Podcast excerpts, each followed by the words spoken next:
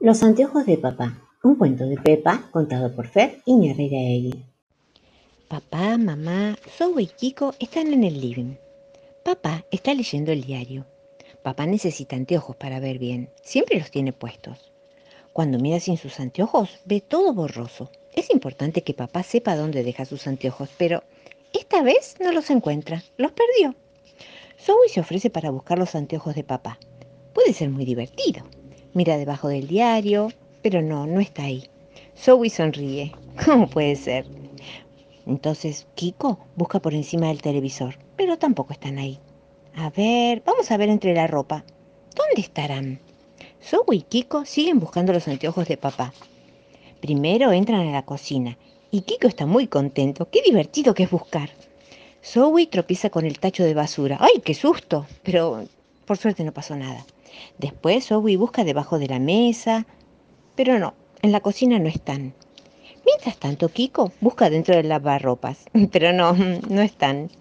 Entonces suben al piso de arriba para buscar los anteojos. ¡Qué divertido! Kiko mira en la bañadera. No, tampoco están ahí. Curiosa, Zoe mira dentro del inodoro.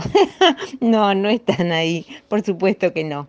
Zoe y Kiko vuelven al living. No encontraron los anteojos de papá. Papá se levanta del sillón para buscarlos él también. Entonces, tatán, tatán, Zoe encuentra los anteojos de papá. Papá estaba sentado encima. Papá se pone los anteojos. Ahora ve muy bien y todos se ríen. Ay, este papá, qué cabecita de novia. Canción del correo de María Elena Walsh, cantada por Fer y Egui. Veo, veo, veo, vuelan estampillas por el correo. Mariposas son que de noche duermen en el buzón. La paloma mensajera, jefa de la sucursal. En el pico tiene un sobre y en el sobre una postal. Ya no sabe qué sucede con el sello fechador. Pinta en vez de fechas negras monigotes de color. De repente un telegrama se dobló como un avión y salió por la ventana volando en tirabuzón. Muchas letras se levantan de su cuna de papel y se escapan caminando como hormigas en tropel. Las mayúsculas se caen en la cola de pegar, pero como son tan grandes no se pueden levantar. Para colmo una encomienda se desanudó nudo el piolín y se fue muy desenvuelta a jugar con acerrín. La paloma se pasea del pupitre al pizarrón con los lentes en la pata de la desesperación. La paloma está nerviosa, la paloma está tan mal que se emborrachó de tinta y se come el delantal. Un enanito y siete Blancanieves, un cuento de María Elena Walsh contado por Fer Egui. En una casita del bosque de Gulubú estaban sentadas siete chicas escuchando la radio. Eran las siete hijas del jardinero Nieves. Por la radio cantaba el grillo Canuto. ¡Qué bien que canta este grillo! suspiraron las siete señoritas embelesadas. ¿Dónde habrá estudiado canto? Cuando el grillo Canuto terminó, entre grandes aplausos, contó que había estudiado canto en la escuela del profesor Enanito Caroso. En cuanto oyeron esto, las siete chicas de nieve salieron disparadas para el bosque. Preguntaron a todo bicho viviente, pero nadie supo informarles dónde quedaba la dichosa escuela. Hasta que se encontraron con el sapo Ceferino, un sapo muy sabio, que estaba leyendo el diario al revés. Le preguntaron, ¿Usted no sabe, señor sapo Ceferino, dónde queda la escuela del profesor Enanito Caroso?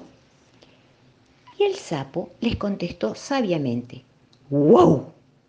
Así informadas, salieron corriendo hasta que en una esquina del bosque encontraron un cartel que decía, Escuela Viruela de Pico Picotuela del profesor Enanito Caroso. Y allí estaba el profesor, sentado detrás de su escritorio, que como todo el mundo sabe, era un hongo. Queremos estudiar en su escuela, gritaron todas al mismo tiempo. Queremos que nos enseñe a cantar como el grillo canuto.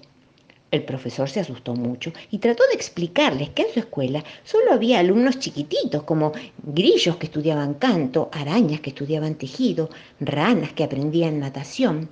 Pero ellos insistieron, insistieron tanto, que fue inútil que el profesor enanito Caroso les dijera que era peligroso, porque al inscribirlas podía ser que en cualquier momento pisaran a los alumnos. Las chicas prometieron caminar con las manos para no pisarlos y el profesor se decidió por fin a inscribirlas. Sacó un lápiz y un montón de papelitos, papeletas, papelotes, papelones y les preguntó, nombre, Blanca Cucha, apellido, Nieves, profesión, señorita, nombre, Blanca Chofa, apellido, Nieves, profesión, señorita. Y así anotó las restantes, que se llamaban Blancarita, Blancarota, Blancarina, Blancarufa y Blancatula Nieves. Ya iba a empezar la clase de canto cuando detrás de un árbol salió un inspector de escuelas del bosque de Gulubú, que también era enanito, pero un poquito más grande, es decir, un enanote. ¿Qué es esto? rugió el inspector. El profesor Caroso se cayó sentado del susto y solo atinó tartamudear. son las señoritas de Nieves, señor inspector. Venimos a aprender a cantar como el grillo canuto, dijeron las siete al mismo tiempo. El inspector sacó un librote de adentro de su gorro, lo abrió y empezó a ojear. Esto no puede ser, dijo. El reglamento de escuelas de Gulubú dice que no puede haber un enanito y siete Blancanieves. Imposible. Voy a cerrar la escuela. Pepe, Pepe, pero, señor inspector, tartamudeaba Caroso, nada de peros. ¿Dónde se ha visto? La aritmética y la historia nos enseñan que puede haber una Blancanieves y siete enanitos, pero jamás, jamás, jamás, requete jamás, más, un solo enanito y siete Blancanieves. Las chicas se pusieron a llorar, el profesor a protestar y todos los alumnos a hacer un bochinche impresionante, porque a todos les gustaban las siete hijas del jardinero Nieves, tan limpitas y con esas trenzas. Tanto chillaron todos que el sapo Ceferino, la persona más sabia del bosque, los oyó. Dobló el diario, guardó los lentes, apagó la pipa y allá se fue a ver qué pasaba. En cuanto llegó el sapo Ceferino, le propusieron ser el juez de tan complicado asunto.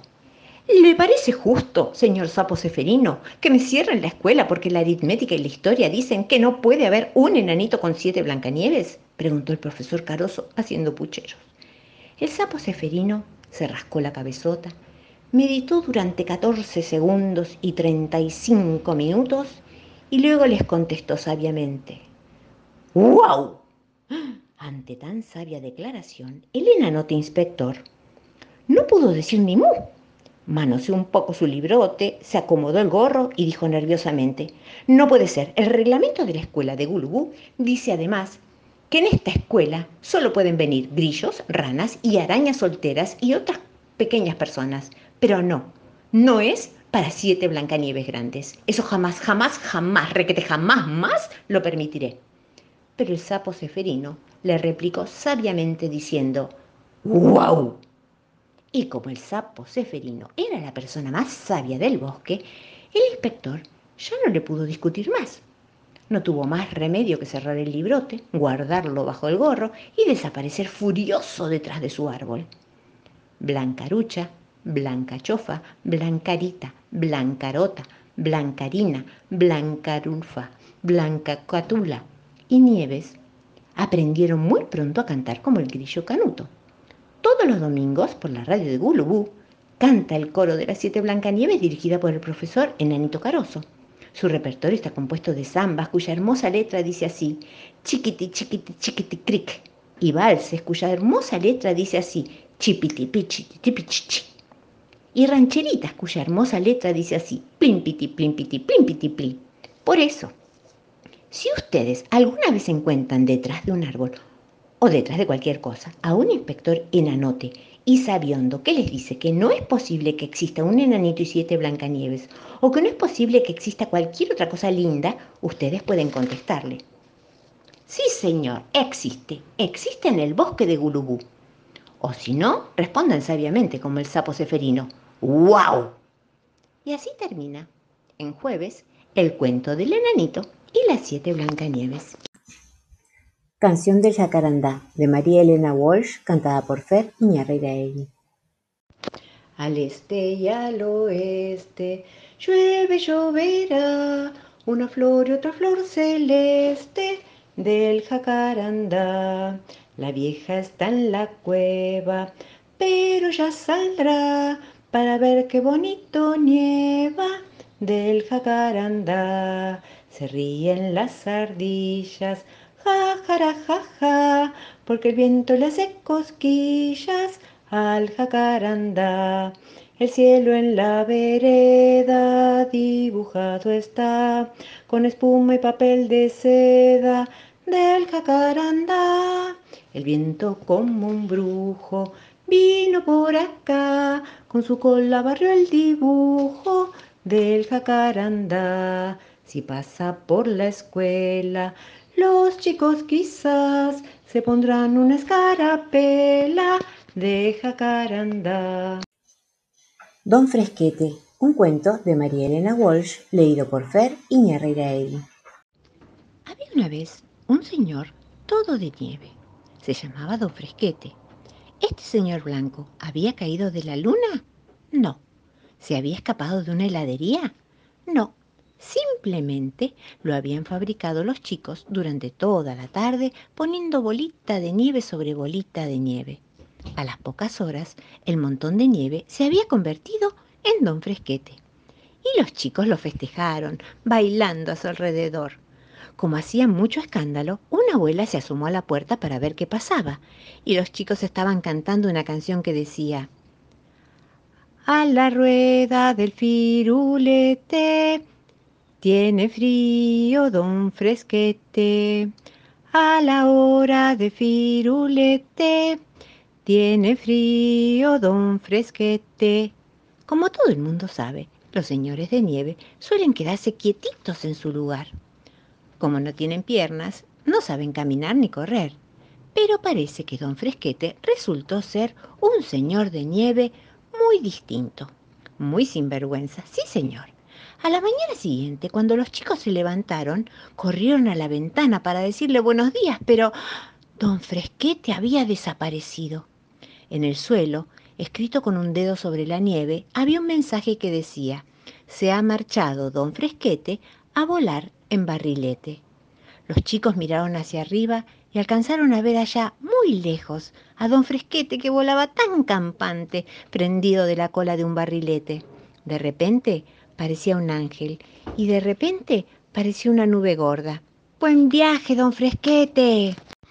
Este es el puchero que come el enano barbas de algodón, un dedal de agua con flores de almendro, la pata de un grillo y un poco de miel, revolver muy lento y agregarle luego gotas de rocío del amanecer.